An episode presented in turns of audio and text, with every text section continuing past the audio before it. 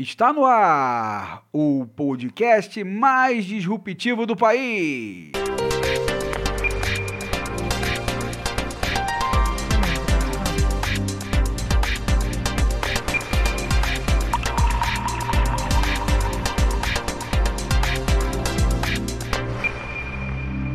Disrupções com Zé Leonardo e Tony Dias. Alô, alô, fala Brasil, fala Lagoas, Amazonas, Mato Grosso, Paraná Espírito Santo. Fala Niterói, Miguel Pereira, União dos Palmares, Manicoré, Várzea Grande, Lar do Operário. Alô, alô, Vascão, Foz do Iguaçu e Barra Mansa.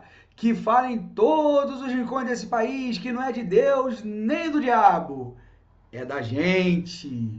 Sem rodeios nem floreios se você quer ouvir obviedades, opiniões rasas e sem conteúdo, não recomendo esse podcast. Agora, se você quer mais que informação, quer opinião embasada em dados, análise crítica de fato e comprometimento com a sua inteligência, veio ao lugar certo e pode ouvir a gente sem medo. Disrupções é mais que um podcast, é uma necessidade dos dias atuais dias conturbados, turbulentos, nebulosos e enigmáticos. E é por isso que estamos aqui, para entender essa distopia que se tornou o Brasil e, quem sabe, ajudar a transformá-lo. No episódio de hoje, vamos discutir, parafraseando o grande Stanilau Ponte Preta, o festival de absurdos que tem assolado o país nesses últimos tempos. E para nos ajudar nessa empreitada, eu vou chamar aqui o meu amigo de todos esses, esses episódios, Tony Dias. E aí, Oi, Tony, como é que tá? Bom, gente, estamos chegando aí para mais para mais um episódio de aberrações, bicho. Eu pois é, né? Sincero, Léo, eu não queria, eu não queria falar sobre essas coisas mais. Eu queria falar, cara, eu lembro há 10 anos atrás, quando eu falava de novos negócios, economia colaborativa, redes, é, prosperidade. Hoje, hoje a gente só vê absurdo, cara. É só absurdo, absurdo. Pois é. Absurdo. Eu já nem então, sei mais o que fazer. Pois é. Então, é por isso que a gente está aqui, né, Tony? Né? É, olha, justamente o episódio hoje é justamente para falar desses absurdos que estão na nossa vida, na vida não só da política, mas na sociedade brasileira nesses últimos tempos. Mas antes de falarmos desses absurdos, da, da proposta desse programa, que inclusive conta, conta nesse, nesse episódio né, com a estreia de um quadro novo, né, é, Histórias Reais do Império da Parelolândia, né? mas antes disso, a gente precisa fazer um editorial, né? um editorial com a nossa posição, com o nosso entendimento é, sobre as coisas, o entendimento do podcast Disrupções. Uh, Tony, é, antes de mais nada, é, antes da gente fazer esse editorial, eu gostaria de compartilhar com você justamente essa, é, essa nossa angústia, né? De que realmente a gente gostaria de estar falando sobre é, coisas mais agradáveis, sobre, obviamente, coisas mais amenas, né, coisas que elevassem mais o espírito, mas é impossível falarmos dessas coisas nesse momento. Nós vamos ter que falar de coisas árduas, de coisas pesadas. Vamos tentar fazer isso de uma forma mais, a mais leve possível, mas tem coisas que têm uma certa gravidade e eh, nós precisamos tratar essas coisas graves com o, o tom certo. Então, antes da gente começar a abordar esses assuntos dessa forma talvez um pouco mais lúdica, aqui nós queremos fazer o nosso editorial. Né? O nosso editorial de hoje é, tem como título esse aí, ó. Estamos sendo governados por um governo ou por um ser humano perturbado? Esta semana que passou, ficou latente que estamos perdidos. O núcleo duro do governo Bolsonaro evidenciou que estamos vivendo em um universo paralelo, onde ninguém sabe governar e parece que estão brincando de war ou banco imobiliário. aqueles jogos famosos de tabuleiros, né, que a minha geração, a geração do Tony também já brincou, né, em algum momento. Enquanto o mundo inteiro procura estabelecer conexões e parcerias geopolíticas, nosso presidente recebia com honras militares o presidente da, da Guiné-Bissau, Umaru Sissoko Embaló. Nada contra a Guiné-Bissau, que inclusive é tema de uma música muito legal do Tim Maia, Guiné-Bissau, Moçambique e Angola. Né? É, e tem uma história também rica de exploração e, e, e, colonização portuguesa, assim como o Brasil. Então, nada contra o país. Mas, evidentemente, do ponto de vista geopolítico, Guiné-Bissau não tem uma representatividade. Mas o nosso presidente, Bolsonaro, enviou um avião da Força Aérea Brasileira para trazer essa autoridade que não possui nenhuma relevância no cenário geopolítico internacional. E, pasmem, é, como não bastasse todos os momentos de constrangimento que o presidente Bolsonaro tem nos brindado nesses últimos tempos, o Mário, o presidente da Guiné-Bissau, apareceu na foto oficial usando a máscara de proteção tão rechaçada pelo, pelo Bozo, né, por assim dizer. Enquanto acontecia esse grande, monumental evento político, o ministro da Economia, Paulo Guedes, que é o expoente do tiozão do churrasco, que também vive ele no universo próprio, no universo paralelo dele, que ele criou para si mesmo, que se diz liberal na economia e conservador nos costumes, e que adora fazer aquela clássica e de um mau gosto terrível, aquela clássica piada do pavê, acabou agredindo toda a população brasileira, demonstrando, demonstrando que não conhece os reais problemas do nosso país. Disse ele em alto, em bom som, em um evento de, de um grande banco.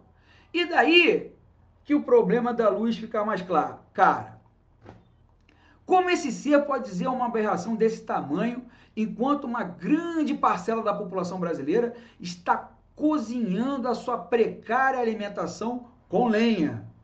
porque nem gás tem dinheiro para comprar. Onde a população miserável cresce em escalas exponenciais rumo a graves problemas alimentares, onde cidadãos brigam para adquirir um pedaço de osso para preparar uma sopa para sua família. Eu disse osso. Osso. Percebam o nível de demência desse governo, que possui como ministro da Educação um pastor reacionário, Milton Ribeiro, que emite comentários completamente preconceituosos em relação a crianças especiais, dizendo que elas atrapalham o desenvolvimento das crianças ditas, entre aspas, normais. Sem contar que o presidente vem sofrendo de paranoias constantes e síndrome de perseguição. Aliás, como todo autocrata, né? Ora, se ele se preocupasse em cuidar da nação, governando para todos, inclusive para quem não votou nele, como eu e o Tony, por exemplo, procurando resolver a crise energética, a pandemia, a inflação dos alimentos, o aumento constante dos combustíveis e o aumento exponencial da fome, nós poderíamos até mudar de pensamento sobre ele.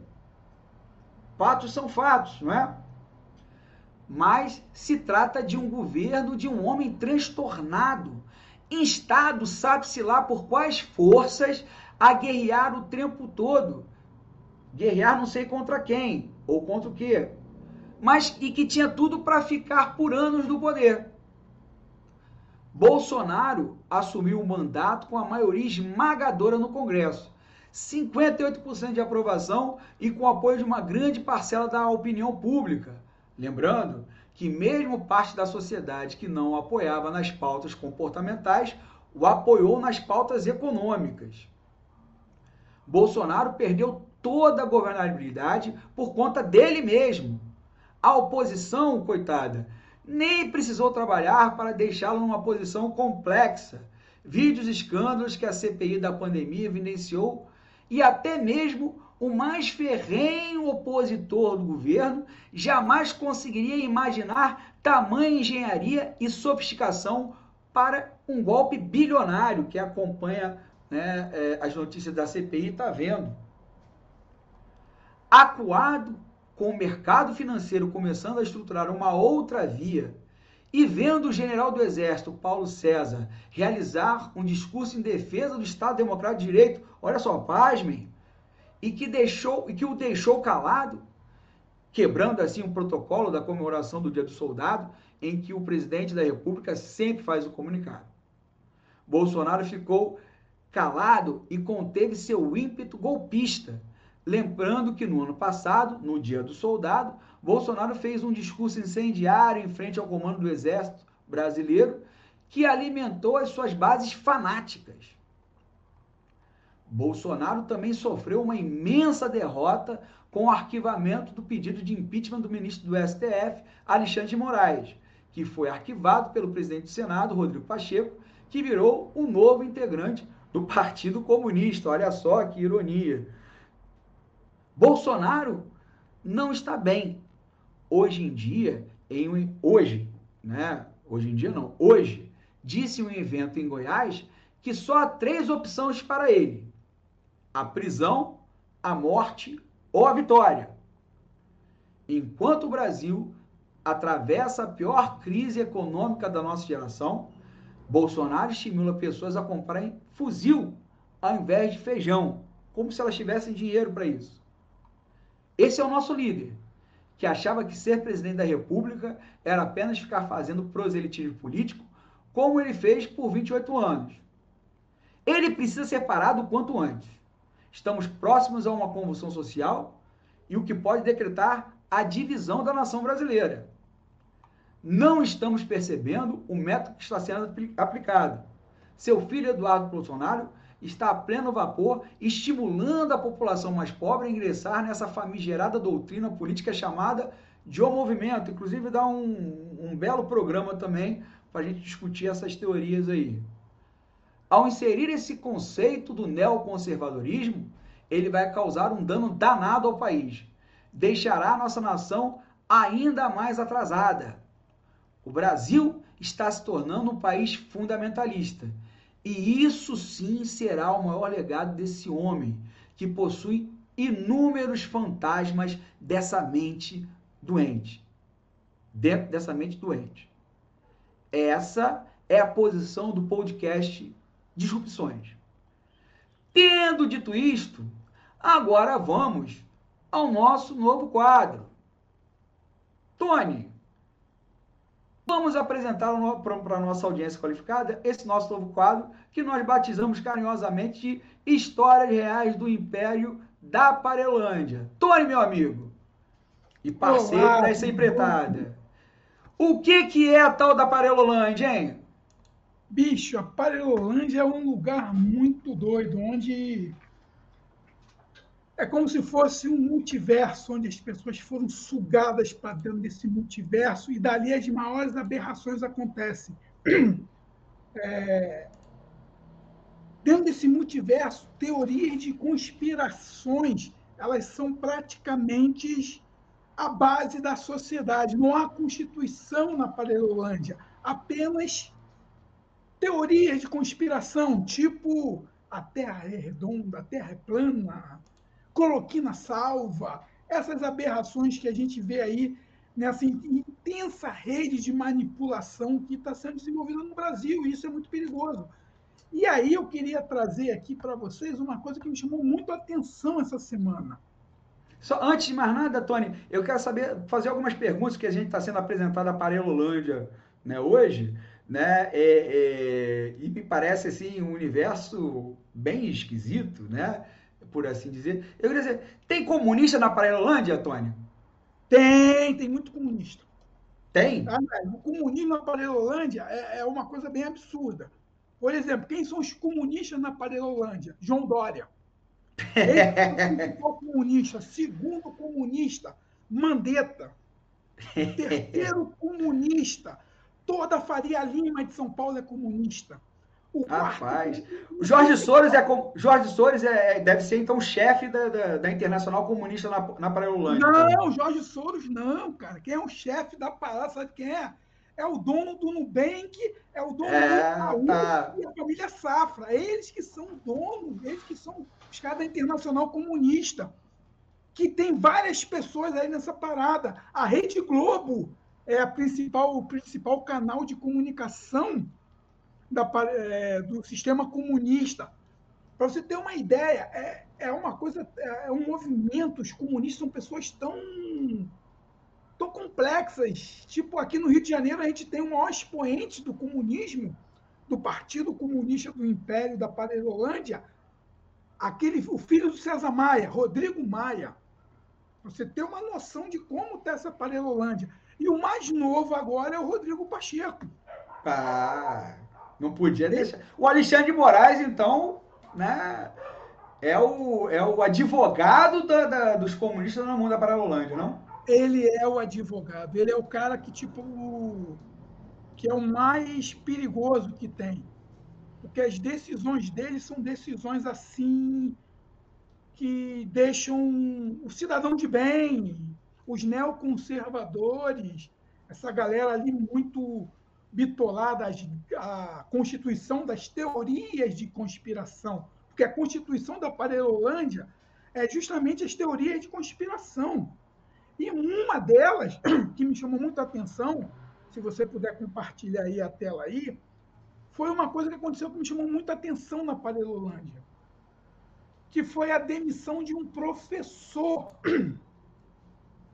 Prefeito demite professor por exibir clipe do crioulo sobre a diversidade. Olha onde o nível da doideira que a gente está vivendo na Parelolândia. Como diz aqui na reportagem do UOL,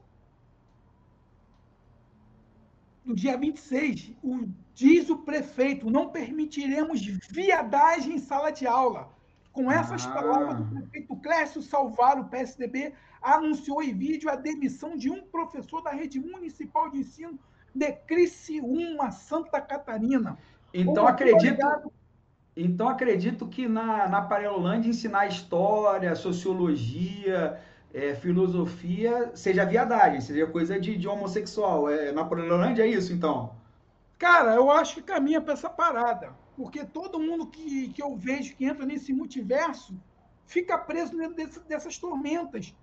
E, e para quem não viu o clipe, eu vi o clipe de, assim que o clipe foi lançado dessa música etérea, isso foi no final, acho que foi ano passado ainda.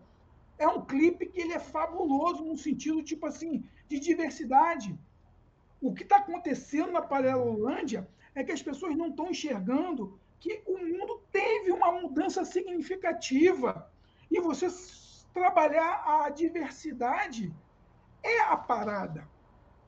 Então, quando você vê um prefeito, e olha que é um prefeito que é ligado à social-democracia, Crécio Salvânio é do PSDB, que preza o liberalismo. Se a gente for pegar o conceito do liberalismo que está sendo distorcido na Parelolândia, é uma coisa significativa. O liberalismo, eu não vou nem longe, eu vou pegar da onde que essa galera bebe da fonte, que é o liberalismo americano, isso lá acontece. A diversidade nos Estados Unidos é muito mais, é, vamos dizer assim, mais é eficiente do que aqui no Brasil. Lá nos Estados Unidos, o mundo da diversidade gera muito dinheiro. Existe lá em São Francisco, existe condomínios, existe escola, existe um processo muito grande econômico para os indivíduos que optaram por, por viver esse universo. Então, quando eu vejo isso acontecendo na Parelolândia, isso é muito perigoso. A gente tem que começar a compreender que o mundo mudou, bicho. Não dá mais para a gente poder ver é, é, essas coisas tão. Não tenho nem palavra para enquadrar isso. Então, o professor que tem direito de cátedra hoje não pode mais dar aula. Está entendendo?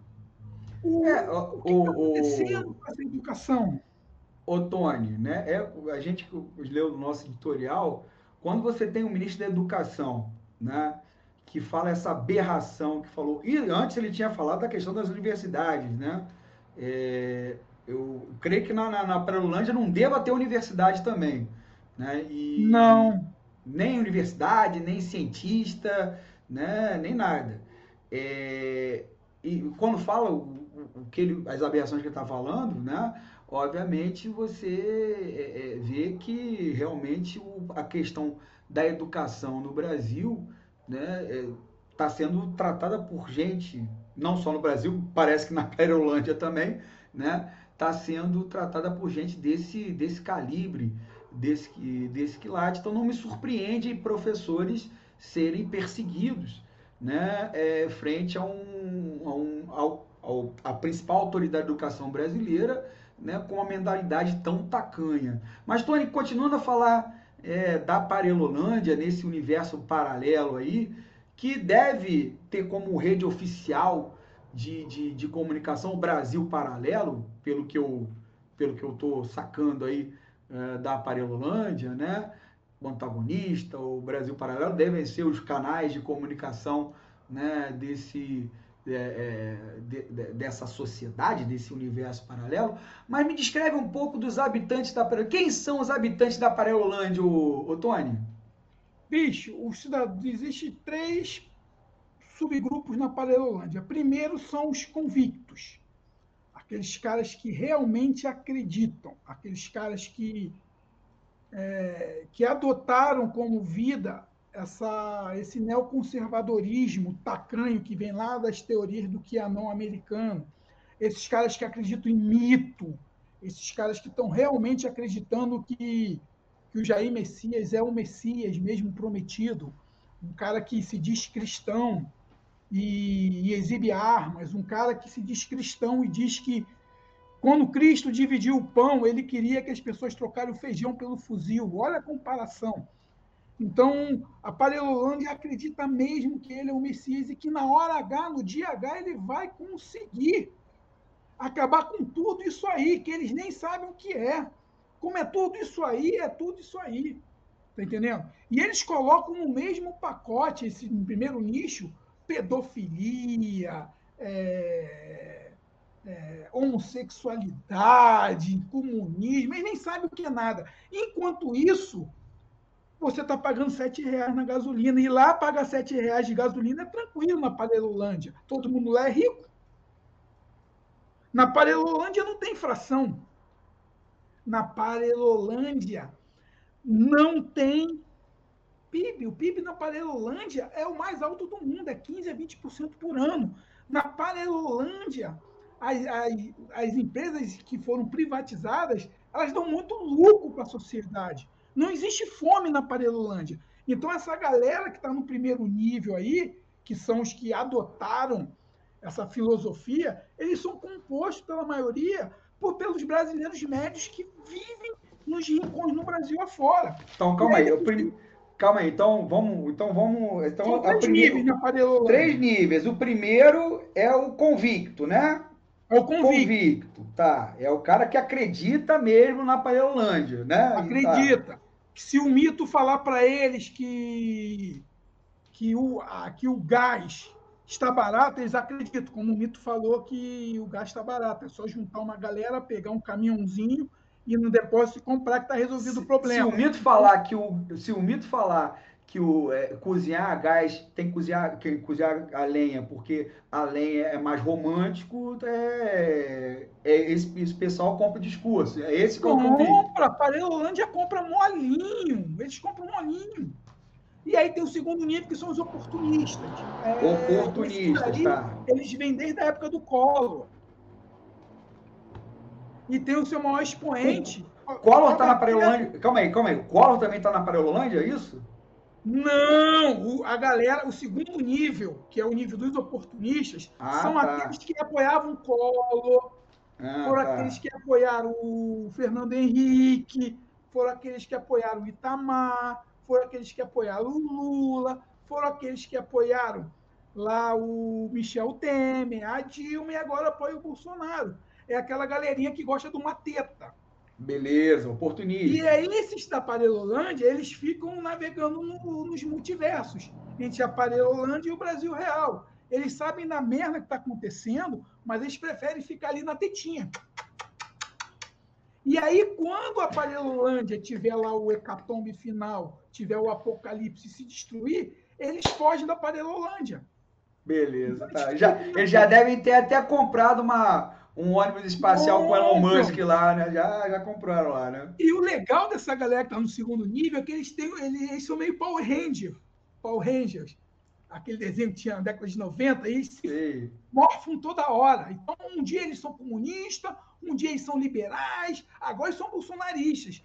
Se cair o governo Bolsonaro e entrar um governo de esquerda, eles viram automaticamente comunistas, socialistas. Eles não têm identidade, eles navegam ali. Tem o terceiro nível, que aí é um nível que me dá dó, que é esse nível que eu acho da Parelolândia que precisa muitas pessoas do campo progressista compreender. São as pessoas que foram enganadas, que estão ali naquela loucura toda, que precisam de carinho. Está compreendendo? Os iludidos. Então, olha só. Então tem o os convicto, iludidos. o oportunista e os que foram iludidos. Esses são os três níveis da Paralelândia. Exatamente. Tá, Esses okay. que foram iludidos, eles estão despertando.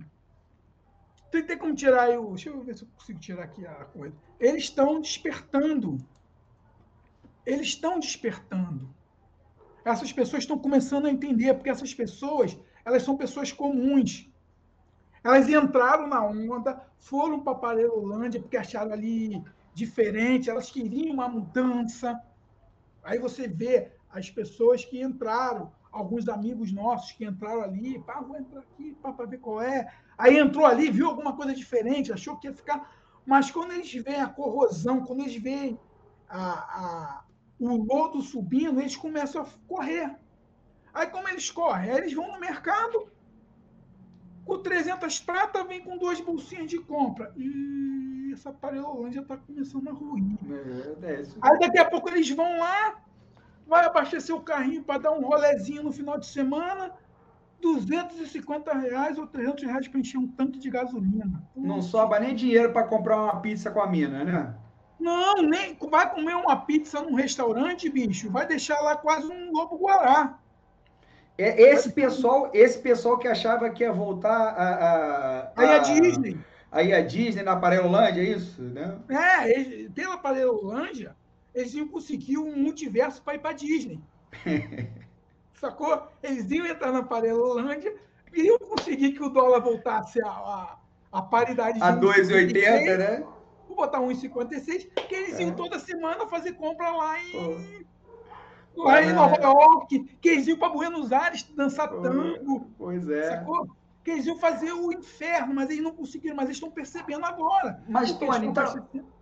Mas, Tony, só. Com, assim, para esse para esse cara que quer pegar um buraco de minhoca e sair da, da Parelolândia, o que, que ele tem que fazer, meu irmão? Bicho, não precisa de muita coisa, não. É só ele, tipo assim, bicho, não dá, errei, fui manipulado, entrei no buraco de minhoca errado, entrei no multiverso errado, só vi besteira, só vi maluco lá dentro, que só tem maluco lá dentro. Tem que entrar, tem que entrar naquela caverna do Dark lá, não sei se você assistiu é, a série entrou na caverna, agora o que ele precisa é o seguinte, é se desintoxicar.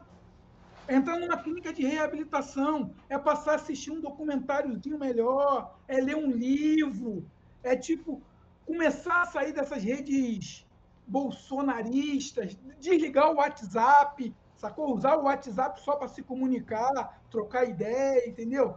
Parar de assistir esses canais aí que você disse aí no início, que para você ter uma ideia, o antagonista saiu da Parelolândia. Ele está ali tentando sobreviver. Quando ele viu que o barro estava lá embaixo, ele começou a bater no, no, no Bozo. Se você é, for ver. Mas, o... É, mas o antagonista acho que está meio que no, no, caso dos oportunistas. Não, né? ele está entrando em outro buraco de minhoca, que é a terceira ah, via, que é um outro, que é outro paralelo. Que a terceira via é um que, outro. Ah, a Parelolândia tem ramificações, é isso, né? Bicho, tem esse multiverso aí do buraco de minhoca aí do, do que o antagonista está entrando, é a terceira via. Ah, que aí, tá você, aí, aí, já começa. Essa galera que estava ali no oportunismo, Porque o que acontece? O perigo do, do fim da, do Império da Parelolândia é esse outro multiverso que está sendo criado, que é o universo da terceira via. Então, por exemplo, o Dória que saiu, Alexandre Frota, Rodrigo Maia, é, Mandetta, é, o antagonista, Vera Magalhães, Reinaldo Azevedo. A própria Globo, né? A própria, a própria Globo saiu da Parelolândia, né? Não, a Globo também está nessa terceira via. É um outro buraco de minhoca muito perigoso. E aí, a galera que está ali no segundo, que foi iludida ali no segundo nível, ali, no terceiro nível, se eles não tomarem cuidado, eles vão cair de novo nessa, nesse outro universo paralelo. E aí eles vão viver um outro conto de fadas, que é o conto de fadas do mercado, onde a Faria Lima está dizendo que é bom. Vamos privatizar tudinho aí, que pá, que vai ficar beleza. Ah, o dólar 5,20, 5,30 está muito bom. Aí eles vão cair nesse outro golpe. Então, o, o perigo da Parelolândia é justamente isso, que ela, ela cria outros subníveis. É, Só é, que é, o caldo mesmo ali, o, o, o bojo da Parelolândia, esse é que vai sofrer. Porque a terceira via vai querer sufocar eles o máximo possível. Vide agora essa, essa nova reforma que eles estão querendo fazer eleitoral, para que não para que funcionários públicos não disputem eleição, que tem uma quarentena de cinco anos. Está compreendendo? Então, isso tudo está rolando ali nesse outro universo paralelo que é a terceira via, que é um outro perigo para a sociedade brasileira. Tá entendendo? Porque a terceira via são os comunistas da Parelolândia. Saca a parada, os comunistas da É o Dória, o Rodrigo Maia, esses pessoas. caras, que foram os, os comunistas Entendi. da Parelolândia, eles estão criando um movimento comunista na terceira via, que daqui e... a pouco também eles vão romper. E, Tony, deixa eu te. E para nós que estamos assim fora da Parelolândia, estamos no Brasil real, sobra o quê, né, rapaz? Sobra o quê, né, meu amigo? Cara, sobra muita coisa. É uma coisa que eu venho dizendo. Eu enxergo algumas falhas muito fortes no, na questão do progressismo no Brasil o progressismo no Brasil ele tem que entender que a gente não tem que copiar modelo estrangeiro, a gente não tem que copiar que acontece lá fora, porque cada país tem uma cultura, bicho. Tá entendendo? A Rússia tem uma maneira de, de se desenvolver, a China tem uma maneira própria. O que acontece aqui no Brasil é que a gente tem que escolher uma maneira, a gente tem que criar um, uma visão um pouco diferenciada desse modelo todo que a gente tenta exportar o tempo inteiro. Por exemplo, é uma utopia a gente querer trazer um modelo de Cuba para o Brasil, apesar de ser um modelo que, que funciona, tem as suas seus pontos positivos, seus pontos negativos, tem uma história, mas eu acho que a gente tem que criar alguma coisa no Brasil diferente. O Brasil pode ser referência. A gente tem uma concepção de povo muito diferenciado eu vejo muito, porque como eu venho da área de, de empresas, que eu tenho formação em administração de empresa, de gestão, eu vejo as falhas que as empresas cometem no Brasil para querer copiar modelos lá de fora.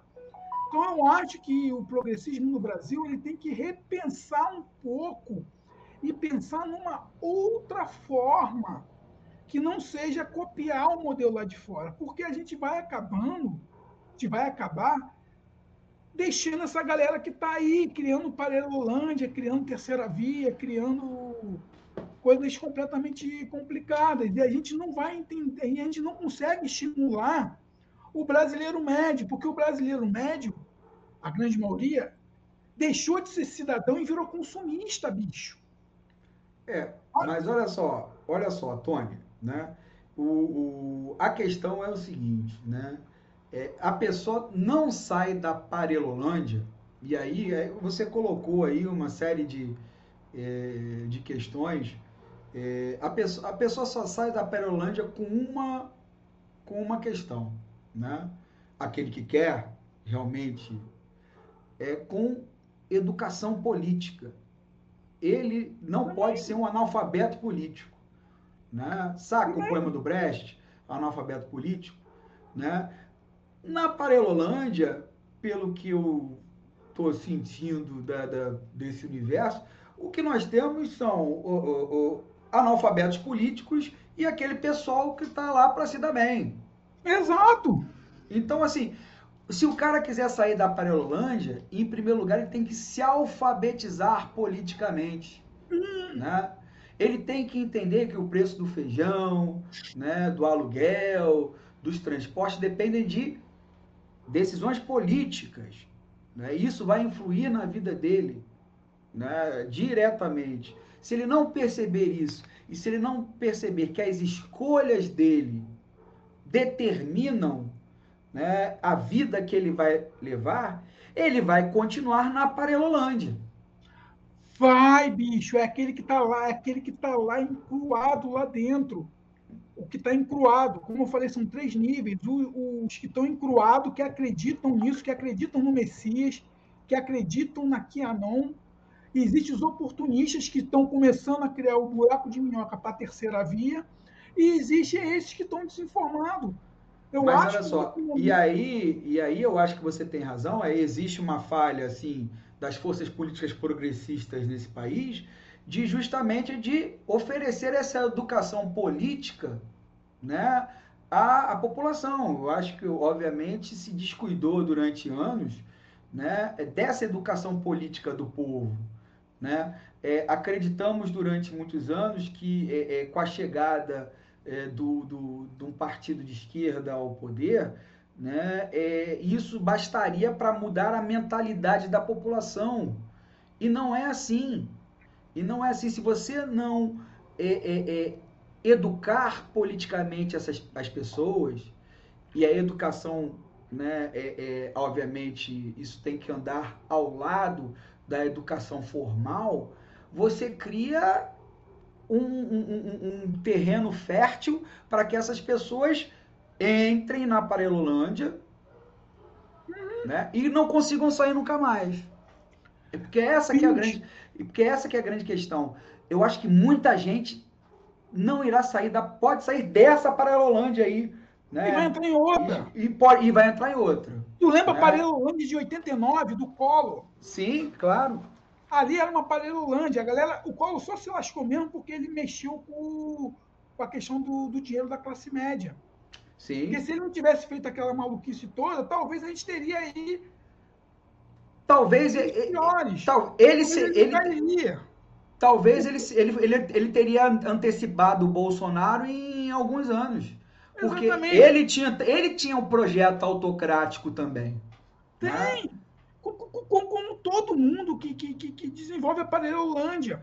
O que acontece é o seguinte: a gente está vivendo um caos social que o que acontece? A grande, não digo a grande falha. É, um dia desse eu estava conversando com uma menina, uma, uma menina não. Eu estou fazendo um projeto chamado Política das Pessoas Normais. Eu quero entender é, a política dentro das pessoas normais. Eu não quero entrevistar os grandes pensadores. Personalidade. Eu quero entrevistar a galera da política da, das pessoas normais. E eu fui entrevistar uma menina. Entrevista, nem cheguei a entrevistar, eu fui conversar com ela. Ela me disse uma coisa muito interessante. Eu perguntei sobre o grande líder do Império da Parelolândia. Ela falou que ela é a favor, sim, desse grande líder da Parelolândia. Aí eu perguntei, poxa, mas mesmo com o arroz caro, feijão caro, gás caro, ela falou sim, sabe por quê? Porque a esposa do meu pastor, do meu líder, conseguiu arrumar um emprego para mim. Aí eu saí de casa quatro horas da manhã, vou trabalhar no centro, chego às seis e meia, sete horas, oito horas, trabalho até o final do dia, volto para casa oito horas da noite, faço o que tem que fazer, meus serviços domésticos, vou dormir e acordo no outro dia, 4 horas da manhã, de segunda a sábado. No domingo, quando eu vou para a igreja, tem, quando eu precisei de comer, quando eu, quando eu passei fome, quem me garantiu foi a igreja. Então, tudo que o meu pastor e meu líder disser, ele está certo. Então, é, é, é uma coisa complexa de se trabalhar, é o que o Mano Brown disse quando teve aquela coisa do Haddad no Rio de Janeiro, no Circo Voador, que a esquerda perdeu o papo com as bases. A esquerda em si, a grande maioria do, dos pensadores de esquerda, eles não estão vendo essa realidade. Às vezes, como a gente fez essa brincadeira aqui da Parelolândia, eles estão confundindo essas pessoas que estão confusas, que estão ali no terceiro nível, como se fosse o lítio. E porque, eles porque, porque existe é, a Parelolândia da esquerda também, né? Isso existe, é importante. Mas, existe também. Né? Só que não estão entendendo o seguinte: esse cara que, que foi abduzido para esse multiverso, esse carinha que está ali, que, que entrou por uma onda, por um discurso, que acreditava que aquilo ali era o problema, que o pastor, então a galera da, da comunidade dele dizia que aquilo era legal, e ele entrou e hoje está vendo as consequências, esse cara não é gado, bicho. O, o, grande problema é como você vai querer conversar. Eu vejo várias coisas aí ligadas à esquerda que não entendeu a parada. Você tem que conversar com essa grande massa. Essa grande massa ela vai ser absorvida pela terceira via. Ela vai ser no próprio Rio de Janeiro, bicho. Tu é, pode ver, o Rio de Janeiro sempre foi governado pela direita. Depois que Brizola saiu, a gente só teve acho que dois anos de, de Benedita naquela, naquelas, naquele esquema que ela entrou na vaga do, acho que do Garotinho, não lembro bem. Pode ver, sempre foi governado por, pela direita, pela terceira via, pela, pela Panelolândia, tá entendendo? Cabral, Pezão, sempre naquela coisa ali com, com a esquerda. Então, tipo assim, a gente sempre. A cidade do Rio de Janeiro, César Maia, Eduardo Paz, Crivella. Então, tipo assim, a gente não está conseguindo, bicho, conversar direito. É, mas, Tony, olha só. É, é, eu acho assim, eu, na minha. Existe a paralelândia da esquerda também, que aí dá até um, um outro. Um outro. Um outro programa com, com isso aí, né? E dentro dessa paralelândia da esquerda, né, existe muita ilusão com a questão das eleições. Né? Então Exato. você joga tudo para as eleições e não organiza né, a, a, as pessoas né, na luta concreta, na luta do cotidiano, né, e com a ilusão de que as eleições vão significar né, a tomada do poder né, e a resolução dos problemas brasileiros. Então, acho que a parelolândia da esquerda é a crença nas eleições. Não que não estou defendendo que não tem eleição, não. Mas é só a questão de você é, é, entender que para grande parte da esquerda aí, é, e eu coloco é, a esquerda, vamos dizer, uma esquerda oportunista nesse sentido, né? É, essa ilusão das eleições como é, é, panaceia de todos os males é, da população, tem levado ela para para Parelolândia também, né? Em alguns, em alguns momentos. Né? Então, assim, é, Tony, mas. É... Só para completar uma paradinha, você falou Beleza. uma coisa muito interessante, é muito rápido. Eu lembro que na época que eu trabalhava em estatal, essa parada toda, eu tentava conversar com os líderes sindicais da, da época, dizendo tipo assim, bicho, a gente precisa, isso aí em 2008, 2009, a gente precisa falar de novas economias para a galera. A gente precisa pegar esses temas que estão surgindo aí mundo afora, tecnologia, é, inteligência artificial. A gente precisa conversar com a galera aí para que eles não caiam em ilusão. O que aconteceu? Ah, Tony, você é muito louco. Você tem umas ideias muito doidas. Essa porra de Bitcoin não vai dar em porra nenhuma. O que aconteceu? A direita se apropriou, bicho. A direita se apropriou. A direita, as pautas de direita são pautas totalmente voltadas para quê? Para a grana, para a economia. A esquerda criou uma ojeriza com o modelo econômico e aí a gente vive liberalismo. A gente poderia criar teorias econômicas muito mais sofisticadas e diferenciadas, mas por quê? Porque criou-se a ignorância de não entender o modelo econômico. Mesmo você tendo Diese ali, é, não, não, teve uma evolução, não houve um. um não, não despertou a galera de esquerda uma outra visão econômica. A visão que a esquerda tem é uma visão muito tortuosa, é a visão de querer virar burguês. Está compreendendo? A esquerda em si, ela pensa em ser burguês. O que aconteceu? a grande maioria foi absorvida por esse continho da carocha que a terceira via está implementando. Pelo continho da carocha, do Partido Novo, de liberdade econômica, disso tudo. Então, a grande parada que eu acho que pode ser a grande libertação da Parelolândia, e aí é uma coisa que eu falo, eu sei que nego não vai gostar muito, a galera de esquerda que ouviu esse programa, ah, é que a esquerda não entendeu ainda que o mundo mudou. O dia que os progressistas começarem a entender que o mundo mudou, que toda aquela teoria que nós tínhamos, é preciso sim ver Marx no século XXI, como ele funciona. Quando Marx escreveu a obra dele, escreveu no século XIX, bicho. A gente precisa de uma outra evolução, a gente precisa evoluir o pensamento. A gente ficou preso a um pragmatismo. E isso está reverberando agora. É isso que está acontecendo, está reverberando agora. A gente teve um, um bom pedaço aí de social-democracia no, no Brasil. Vamos botar assim, que o Lula nunca fez um governo de esquerda, ele fez mais ali um, uma social-democracia ali, é, conseguiu trazer pautas importantes para a questão de gênero, para a questão de é, inclusão, deu algumas garantias, mas o governo Lula foi um governo social-democrata, como foi o Fernando Henrique, como foi o governo do Obama. É, eu acho que nem chegou a isso, cara. Na boa, eu acho que nem chegou a isso. Mas. É, como assim, uma social-democracia? Eu acho que nem chegou a ser uma social-democracia, não. Chegou a ser né? o quê? Olha, eu acho que foi um governo que manteve né, é, é o, o, o liberalismo econômico, né? No caso, no caso do, do, Lula, né? Então, um governo, um governo que se pautou pelo. A não ser assim. O governo Dilma tentou assim, fazer algo na linha desenvolvimentista, né? Mas o grande o mandato do Lula foi, foi, foi, foi pautado né? por um liberalismo econômico, até o respeito aos três pilares da economia, com, com, algum, com, alguns, com pitadas de populismo, né? É, é, é, com pitadas de populismo aí no, no, no, na questão social.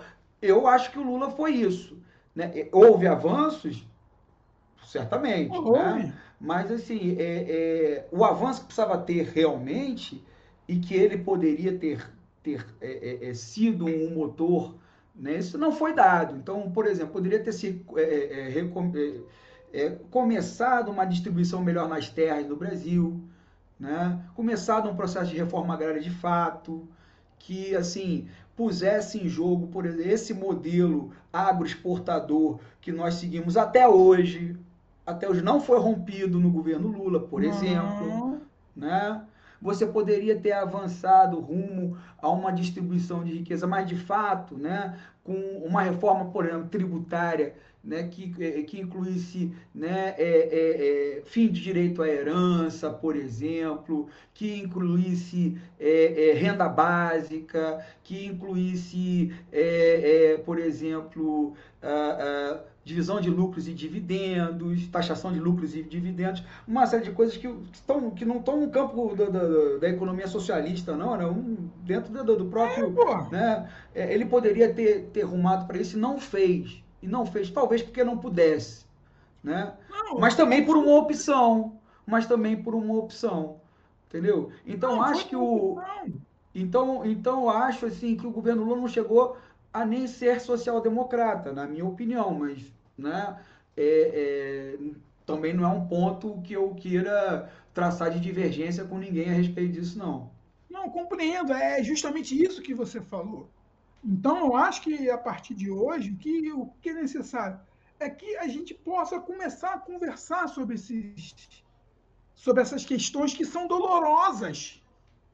É doloroso você falar sobre isso, é doloroso Sim. você meter o dedo na, na ferida. E a esquerda ainda não fez a autocrítica necessária sobre isso. Ela ainda não saiu da sua parelolândia. Exatamente. E aí o que acontece? Quando você vai conversar com as pessoas normais, que são as pessoas. Porque, tipo, porque é muito complicado, bicho, você estudar teoria política. Não é, não é uma coisa tão fácil de estudar. Então, quando você vai conversar com aquele motorista do Uber que está ali desesperado para ganhar ali a sua grana do mês para poder comer alguma coisa, bicho, ele não quer saber marxismo, ele não quer saber nada, ele quer saber de comer. E é aí que entra, aí que entra essa essa. Deixa eu achar uma palavra para não, não ser uma coisa deselegante aqui. Aí onde que entra todo esse entulho que a gente vê, essa palavra de empreendedorismo que a gente está vivendo hoje, é uma coisa covarde. O empreendedorismo que está sendo aplicado no Brasil, ele é um dos mais covardes. Ele é covarde, sim. Ele é muito covarde. Ele está fazendo as pessoas ficarem mais pobre possível. Ele está deixando as pessoas complexas, enriquecendo plataformas o tempo inteiro. Então, é, é, essa maneira empreendedora que estão colocando no Brasil e, e, e mostrando para as pessoas que elas têm que empreender, isso é uma loucura, isso é uma covardia, e é isso que está acontecendo no Brasil hoje. Mas isso é bonito. Então a direita se apropriou e eu já começo a ver vários movimentos de esquerda querendo fazer a mesma coisa, porque o problema que nós temos hoje é que todo mundo quer ser milionário no mundo e no Brasil. Uhum. A galera Agora, não entendeu que para você ser milionário ou bilionário, você tem que fazer acúmulo de riqueza. Ô, ô Tony, ô, Tony, vamos pegar um buraco de minhoca e sair dessa parelolândia aí, que a gente ainda tem é, muita pauta pela frente. Né? É, muito, é muito tenso, brother. É, muito, é tenso. Acompanhar é disrupções não é, é para qualquer um, camarada. É. Tem, que, tem que entender e tem que ter, tem... tipo assim, mais do que Tem... ouvir o que a gente está fazendo, é questionar o que a gente está dizendo pois e é. coisa.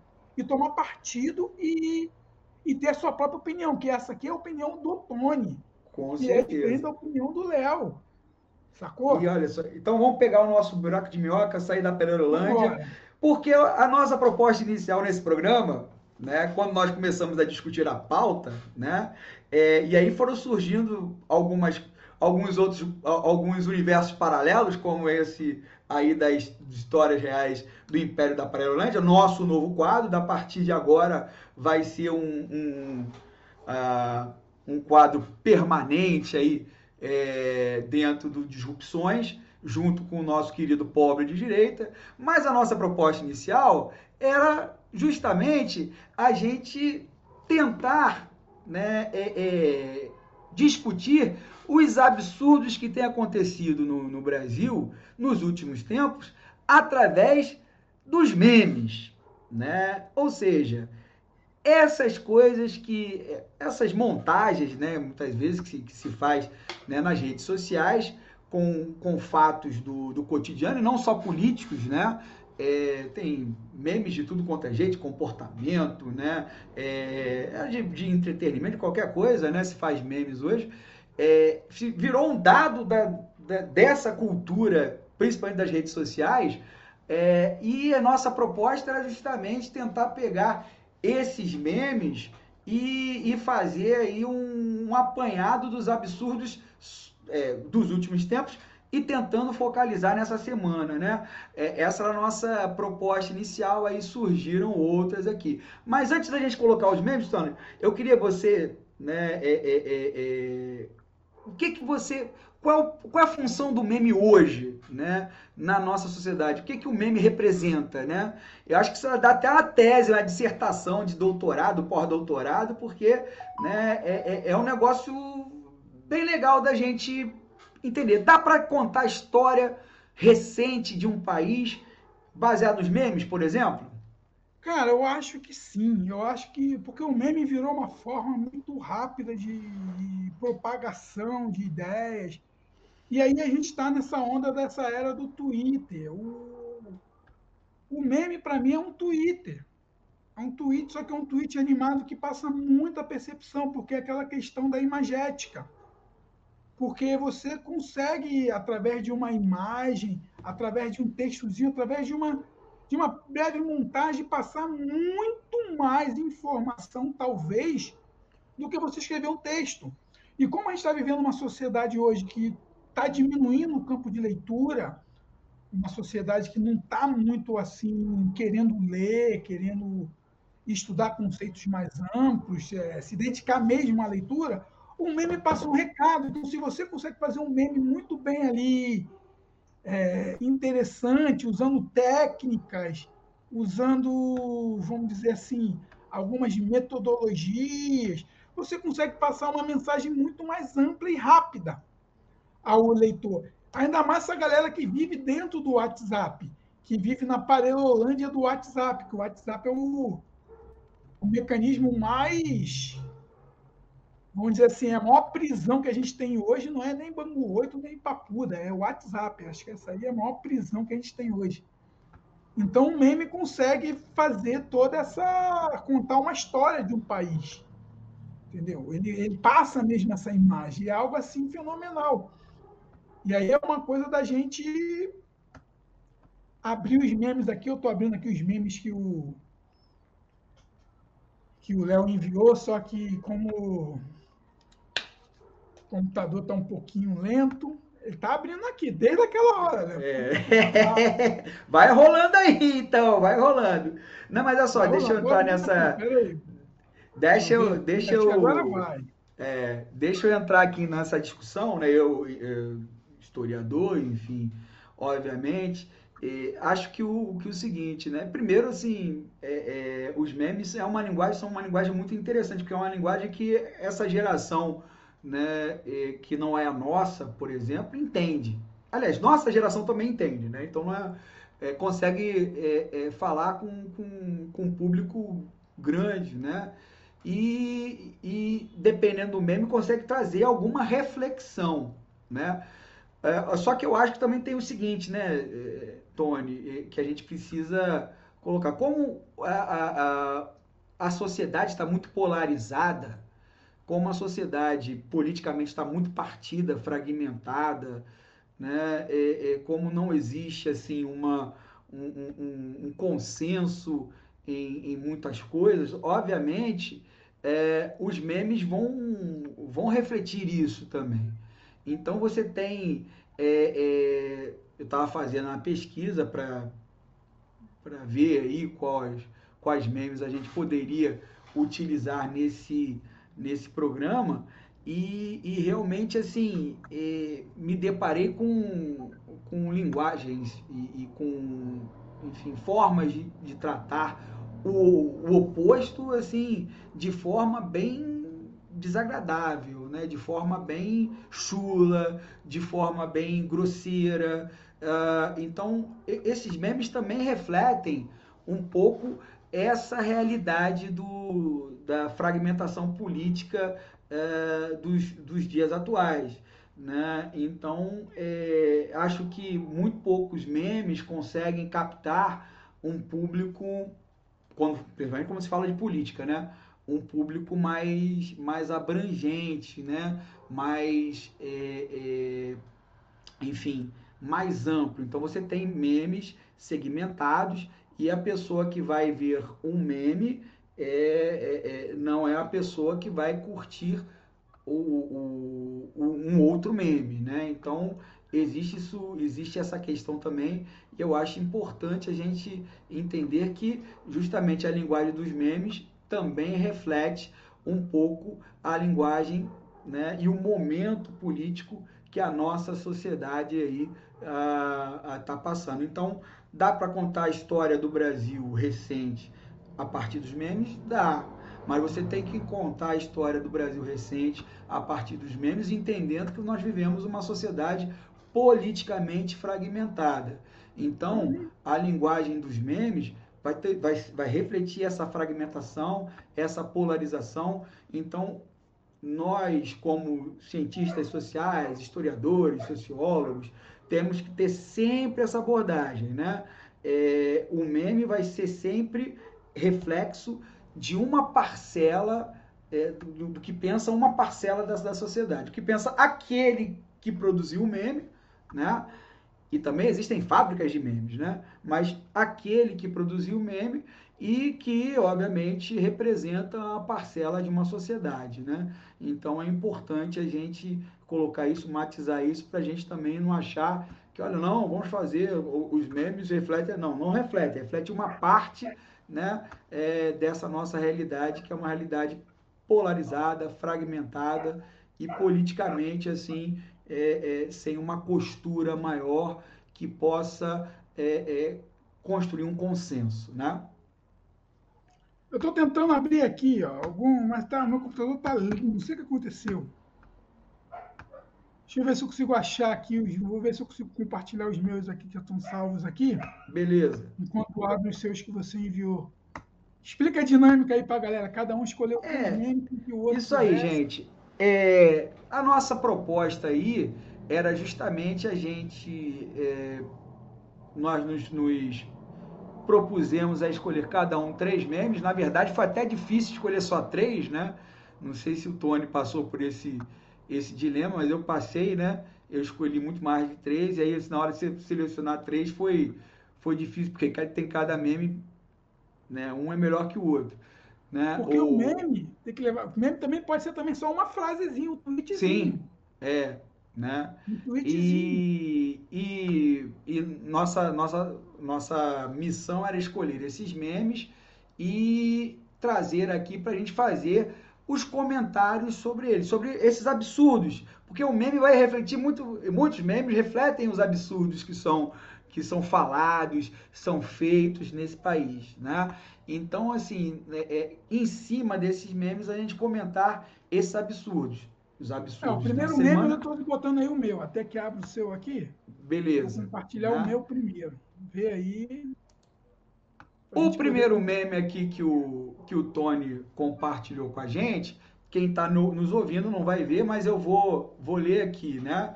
O fato, fato, né? Adivinhe quem é o imbecil, imbecil grifado em vermelho, né? Que acabou com o horário de verão e pede agora para não deixar a luz acesa e tomar banhos rápidos. Né? Então, vou repetir, né, para quem não está podendo ver o compartilhamento da tela. Fato, adivinha quem é o imbecil que acabou com o horário de verão e pede agora para não deixar a luz acesa e tomar banhos rápidos. Esse meme se refere a que aí, ô, ô, ô Tônio? Gênio, que há dois anos atrás, assim que assumiu para fazer proselitismo político, disse que ia acabar com o horário de verão porque só porque o horário de verão só beneficiava os vagabundos. A galera gostava de ficar na praia. Vê a consequência aí que rolou hoje aí. Dois anos sem horário de verão, equivalente a quase seis meses. Será que esse ano esse gênio da raça vai conseguir, vai deixar de novo a gente ficar sem horário de verão? Essa é uma pergunta. Então, depois dessa besteira toda, isso aí, ó, temos que tomar banho rápido. E ontem ele falou na sua grande live que o patriota tem que deixar sempre um ponto de luz desligados, que não vai haver racionamento, mas teremos apagões. Só que isso ele falou que não vai ter racionamento e o, a, o operador nacional do sistema logo em seguida disse que vai ter, né? Praticamente disse isso. Exatamente. Meme. Segundo meme é esse aí, né?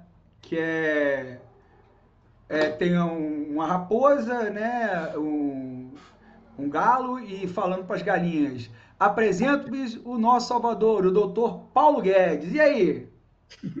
É esse mesmo aí que falou que. O que, que tem a gente. O que, que tem aumentar um pouco a conta de luz? Não vai fazer mal nenhum. Tá aí.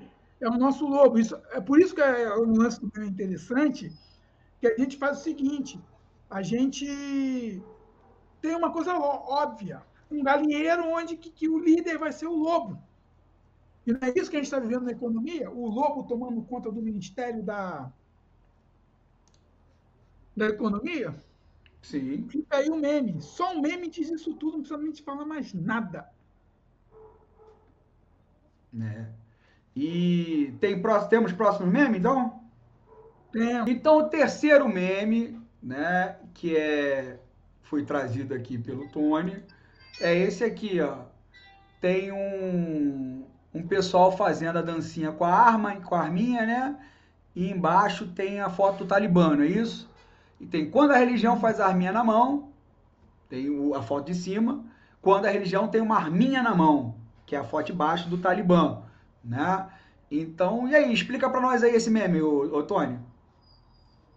Esse meme aí, não precisa tá dito, praticamente. Quando a religião faz arma na mão, quando a religião tem uma arma na mão. Olha só, dois fundamentalismos. Tu vê aí a galera da, das igrejas neopentecostais fazendo essas bobeirinhas aí que fizeram na eleição em 2018, todas as igrejas apontando arma na mão. E aí quando realmente a religião tem uma arma na mão. Como diz o nosso grande filósofo hoje, ontem que ele disse é, que prefere um fuzil a um prato de feijão, é isso aí, ó. É isso que a gente vai querer para o Brasil? Tá entendendo qual é a importância do meme? O meme explica muito, bicho. Tu imagina no futuro os, os, historiadores vendo isso aqui diz muito do que nós estamos vendo no Brasil hoje, essa loucura toda. Então, esses aí foram os meus três memes para essa semana. Agora vamos ver os memes do Léo. É, o primeiro meme que eu, que eu escolhi é, foi esse aqui, né? Tenho é, é, é um meme já meio que, é, enfim, clássico, né? Que tem o rapaz negro, né? É, tá rindo em primeiro lugar, né? E depois ele fica de boca aberta assim, tipo, não tô acreditando. Aí, quando no, no, de cima, como ele tá rindo, é, gasolina cara, vou andar a pé. Aí embaixo tem a foto de uma sandália havaiana com preço de R$ 61,49. Ele faz uma cara aqui de não acredito. Então esse é o, é o primeiro meme que eu escolhi, é, justamente que captou, eu acho que esse problema central hoje da, da inflação para os brasileiros, né? Que é uma sandália havaiana custar 61 reais. Na época que a gente era, era guri, né? Era criança, Tony, não sei se você se lembra, tinha, as sandálias havaianas tinham tinha um comercial né, é, com o Chico Anísio, ele era o garoto propaganda da, das, das Havaianas, que ele dizia que as Havaianas não. Como é que é? Não, não tira. É, não deforma, não. Enfim. Não deforma, não dá cheiro e não solta tiras. Não dá cheiro e isso, né? E não solta as tiras. Era esse o bordão. E era assim, uma coisa que as pessoas tinham até uma certa vergonha, né? De usar. Hoje a sandálias havaianas virou um, um, uma questão assim, até é, cult, né? Enfim, tem havaianas assim, estilizadas e tudo mais, né? E tá lá, 61 reais as sandálias havaianas. Então, é para gente ver como é que os absurdo, o absurdo né, que está a economia brasileira, se não bastasse assim, é, é, a carne, o peito de frango está 17 reais, 16 reais, a carne tá de 40 para cima, a sandália havaiana tá 61, é, tá 61 reais. O outro meme que eu, que eu escolhi para a gente dar uma, uma vislumbrada aqui, ah, era um meme que é, é, deixa, é um pessoal, obviamente, na, é, na, numa manifestação em frente ao MASP, ao MASP lá em São Paulo, é, pedindo aí, uh, com camisa do Brasil, aquelas senhoras pretas, aquelas senhoras todas, né? É, é, meio tarja preta, né? E tudo mais. E, e assim, o cara que fez o meme, em vez da, das, é, é, das faixas pedindo intervenção militar, ele botou intervenção psiquiátrica, tarja preta já, Freud explica, dizemos não à sanidade mental. Achei bem espirituoso, né?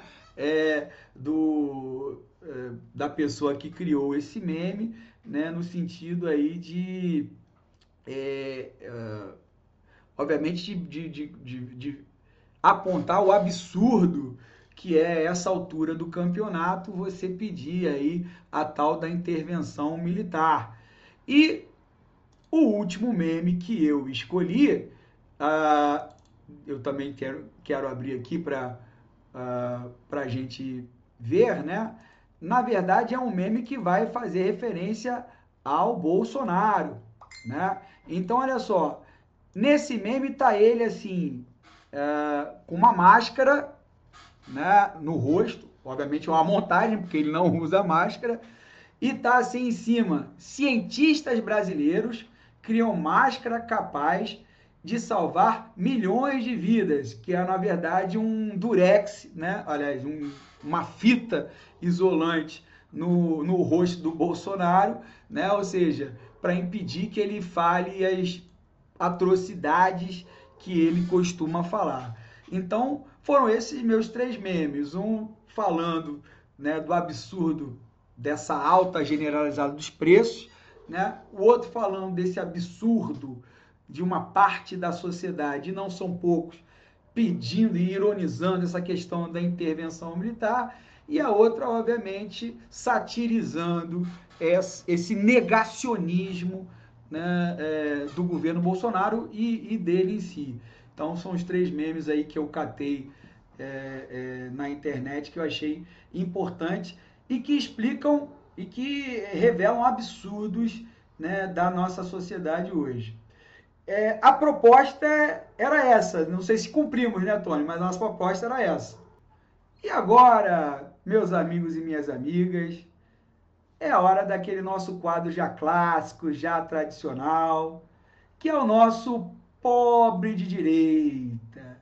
Lembrando a vocês que esse quadro não é um quadro né, é, é, visado a, a, a provocar ninguém.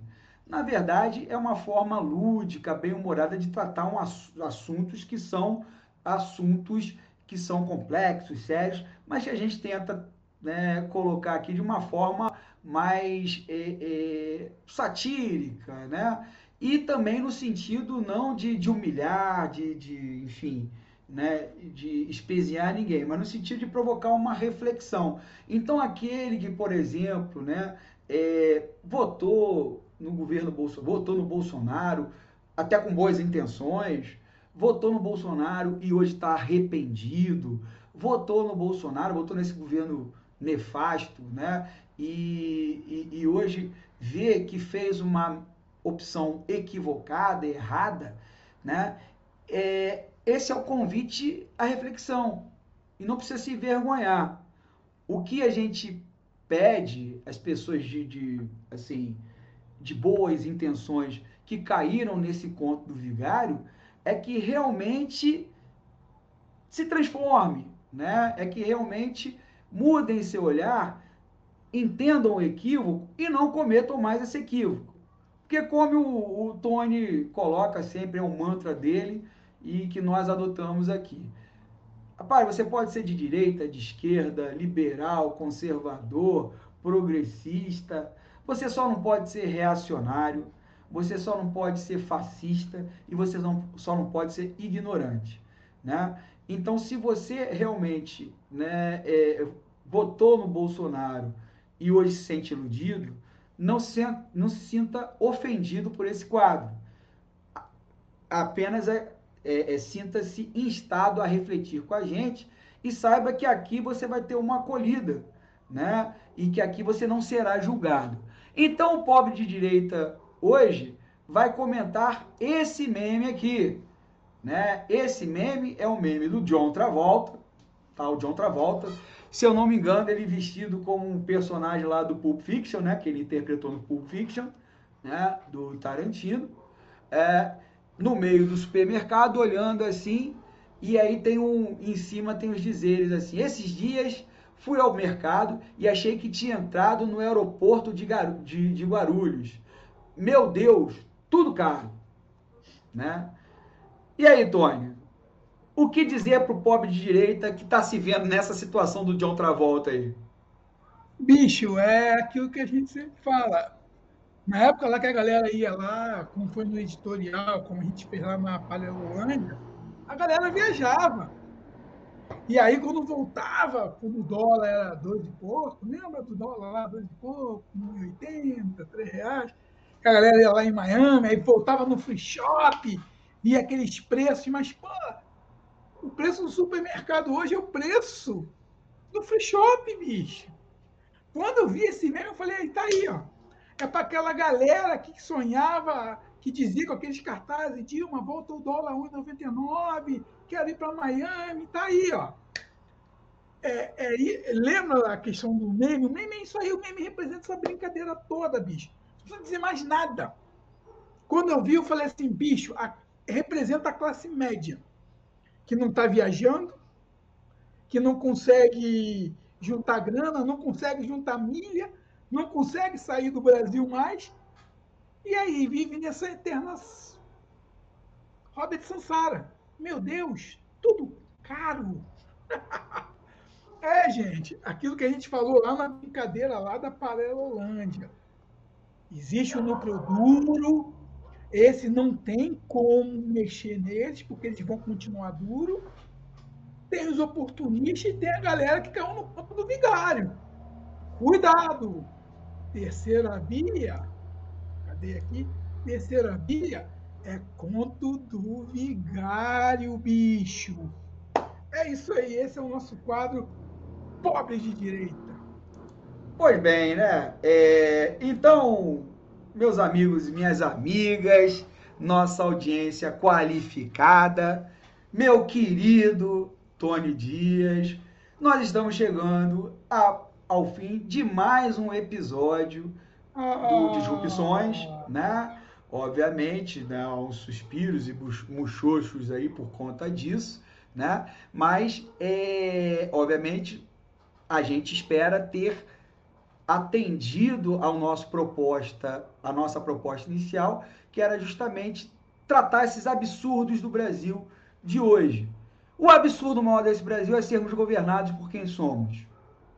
Né? Ao meu ver, acredito que do Altônio também, esse tem sido o nosso absurdo maior. Sermos governados por esse governo ou desgoverno, né? É, que está levando o Brasil à beira do precipício, né? E como ele mesmo já disse algum dia, mais um absurdo, né? Que ele, quando está à beira do precipício, você tem que dar um passo adiante. Ele disse isso uma vez, eu me lembro. Ou seja, ele quer pular do precipício, que pule sozinho. Ele, ele disse que é, tem três alternativas para ele, né? A morte, como é que é?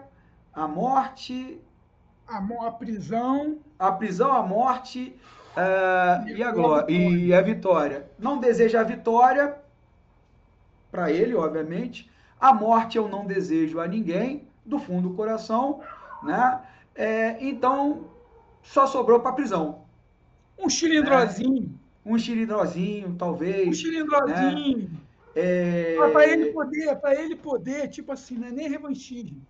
É uma coisa que é muito interessante. Bolsonaro precisa ser preso. Preso. Sim. Não por vingança, não, bicho. Não é por Mas porque ele é um criminoso. Porque ele é um criminoso, é por causa ele é um disso. Criminoso, ele já cometeu no mínimo 37, 37 crimes de responsabilidades. Fora ele o que ele tem... vai responder é, frente ao Tribunal Penal Internacional quando deixar de ser que presidente desse país. Ele responda por seus crimes. Bolsonaro precisa, e detalhe, mais do que acabar ele poder tipo pagar pelas coisas ruins que ele fez no Brasil, a gente precisa ver muito claramente, mas aí é uma questão de sociedade como um todo, é, de procurar entender como nós chegamos a esse caos, como a gente chegou àquela imagem que a gente apresentou ali do de uma igreja fazendo arminha com a mão, como a gente chegou ao caos de pessoas estarem querendo osso. É esse o Brasil que a gente está querendo? Tipo um, um, prefeito mandar um professor embora porque ele quis... Apresentou uma música, né? Apresentou uma música para diversidade. É esse o Brasil que a gente está querendo. Foi para isso que a gente lutou tanto. Foi para isso que deram o golpe parlamentar em 2016 para a gente viver um retrocesso, para a gente viver uma possibilidade de virar um, um talibã no Brasil. Então, as minhas considerações finais é essa. É que a gente veja o que aconteceu no editorial, o que a gente disse lá no início. Está na hora da gente repensar um modelo no Brasil. Tem para todo mundo, bicho. Se você quer ser evangélico, seja evangélico, não tem nenhum problema em você professar sua fé. Quer ser pessoal da Umbanda? Seja da Umbanda. Quer ser católico? Seja católico. É uma coisa muito louca, bicho. Quando você vê. É... Uma vez eu conversando com um amigo meu, a gente falou uma coisa muito interessante. Um, um dos poucos países do mundo que você consegue ter um inferninho, uma igreja evangélica, uma igreja católica e uma casa de macumba na mesma rua é só no Brasil, bicho. Rapaz, é, é, o Brasil é tão, é tão sui generis que eu, eu estudava na UF, né? E tinha um, e tinha um barzinho, né? Quem conhece a região, né? Tinha um bar que a gente frequentava que era assim, tinha um bar, em cima do bar era o AA, né? o cima do bar era, era o AA, né? E do lado é, é, é, tinha, depois abriu uma igreja lá, a igreja, um portinho assim, pequenininha, igreja. Então, assim, é, era, era, uma, era uma mistureba, assim, bem salutar, e todo, ninguém invadiu o lugar de ninguém ali, o Brasil, é né, isso, bicho, era, era outro, né, era outro, né. Era outros tempos, hoje, hoje a intolerância é muito grande, hoje ninguém consegue mais se comunicar, por quê? Justamente por um ser e por pessoas com interesses escusos estão se aproveitando disso para instalar uma instabilidade social muito grande no Brasil. Então tem espaço para todo mundo, bicho. Tem espaço para comunista, tem espaço para quem quer ganhar dinheiro ganha dinheiro, quem quer compartilhar compartilhe, quem quer colaborar colabore. Faz o que tu queres, bicho. O Brasil tem essa possibilidade. A gente só não pode perder mais tempo com isso. Como eu falei no início do programa, eu preferia estar falando de outras coisas. Eu preferia estar falando de economia, de novos modelos de negócio, falando da minha área de atuação. Eu não aguento mais, bicho. Mas por que eu estou fazendo isso? Porque eu paralisei simultaneamente a minha vida. É porque se eu não me posicionar hoje, se a galera não se posicionar, a gente vai estar lascado. Pode parecer, ah, poxa, tá falando aqui no, no YouTube, no podcast, quero ver para o Flor de Batalha, bicho. Pelo menos eu tô falando. Pelo menos eu tô dando um cara tapa. E quem disse, e quem disse que esse e quem disse que isso aqui não é um campo de batalha? E quem disse é um que a gente não batalha, tem nada E quem disse que a gente não tem nada a perder nos expondo aqui, né? Exatamente. Então, tipo assim, a gente está num momento ímpar da sociedade brasileira. A gente está vivendo a proximidade de uma barbárie. Está entendendo? A gente está na possibilidade de viver uma barbárie, porque se o governo Bolsonaro der certo, bicho, esse país vai ser um país intolerante demais, vai ser um país altamente agressivo.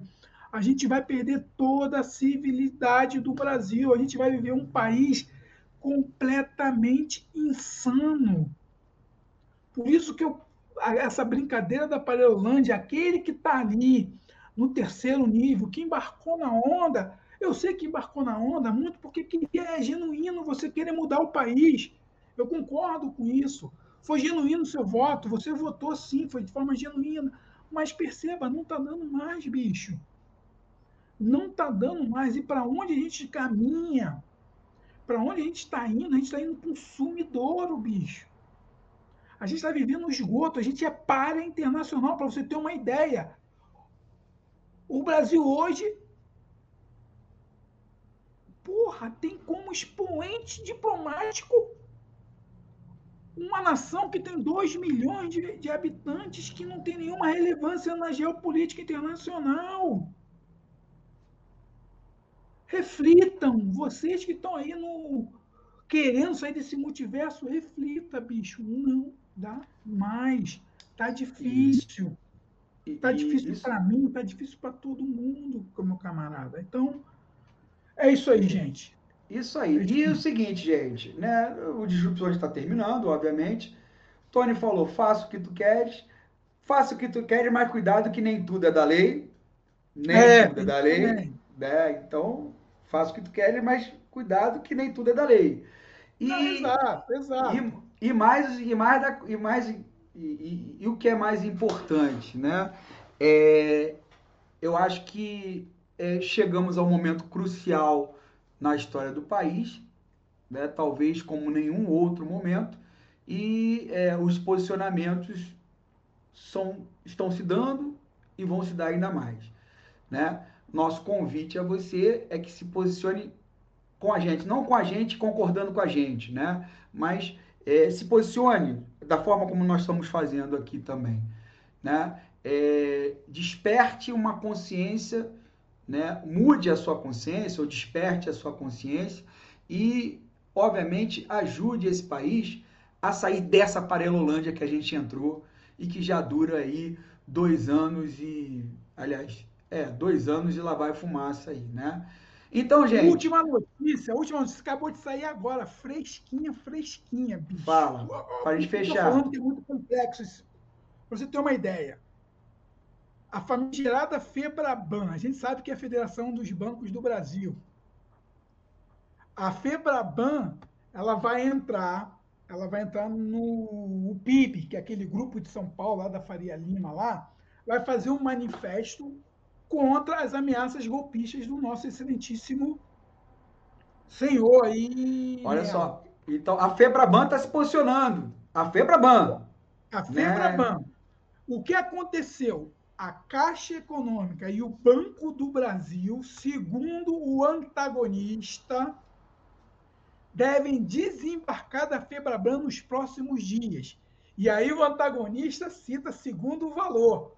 O motivo seria a insatisfação com a escalada da tensão entre os três poderes. A FEBRABAN pretende assinar um manifesto a ser publicado nos próximos dias em defesa da democracia e da pacificação política junto a outras entidades. No documento intitulado A Praça é dos Três Poderes, associações do setor financeiro defendem a serenidade e o diálogo para superar a crise econômica. Os bancos públicos veem no manifesto organizado pela Fiesp, aquela do Pato Amarelo, lembra do Pato Amarelo? Um tom político contra o governo do Nero. Ainda de acordo com o jornal, a decisão foi levada ao ministro Paulo Guedes e ao presidente do Banco Central, Roberto Campos Neto. É isso que eu estou falando. Você tem sábado, seis e meia da tarde, que é a hora que a gente está gravando aqui o Disrupções, e você ainda vai ter uma notícia dessa para ser digerida a semana inteira. É isso que eu estou falando. É crise em cima de crise, bicho. É crise em cima de crise. Mas isso não muda Será a nossa é análise. Isso? Mas isso não muda Será a nossa que... análise. O quê? Não, isso não muda a nossa análise. A Febraban está se. Não muda a nossa análise. Só vem colaborando para você para a é. gente é, analisar como o mercado que apoiou essa barbárie em 2017, 2018, hoje o próprio mercado está abandonando isso, porque sabe que não vai dar jeito, vai dar ruim. Tá entendendo? Não, então, essa galera, de novo, por favor, gente, reflita, procurem, saiam da Parelolândia o mais rápido possível. Só não caia na terceira via. É isso, meu camarada. E é isso, né? É, a Febraban está se posicionando, né? Obviamente defendendo os interesses deles, né? É, então eles não estão eles não estão fazendo isso porque são a, a, amantes da democracia, porque eles estão vendo os interesses deles também. Você tem seus interesses também.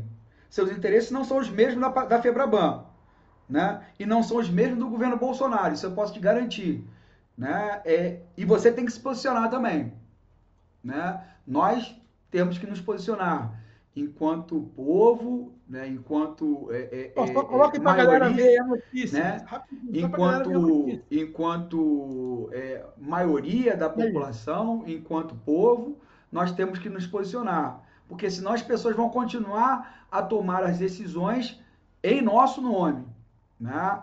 Então tá aí, o Tony está compartilhando aí a tela com a, com a notícia, é uma notícia importante, né? Só reforça o, o grau de isolamento que o governo chegou, né? E com essa última notícia, nós vamos terminando o nosso programa aqui, mais um episódio dos Disrupções.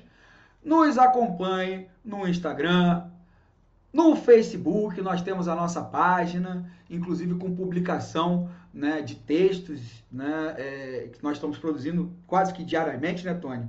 Né, é. Sobre a situação política no Brasil e no mundo. Nós temos um texto, inclusive, sobre é, o Afeganistão também, né, uma posição. É, aceitamos, inclusive, que enviem sugestões de, de pautas e, e textos para nós. E é isso, é, minha gente. Nós estamos aqui nessa árdua tarefa de entender esse país através desse podcast e esperamos que tenhamos, tenhamos é, é, tido sucesso nessa nossa proposta de hoje. Ok? Até o próximo episódio. Tchau, tchau, Tony. Tchau, tchau, galera. Até mais.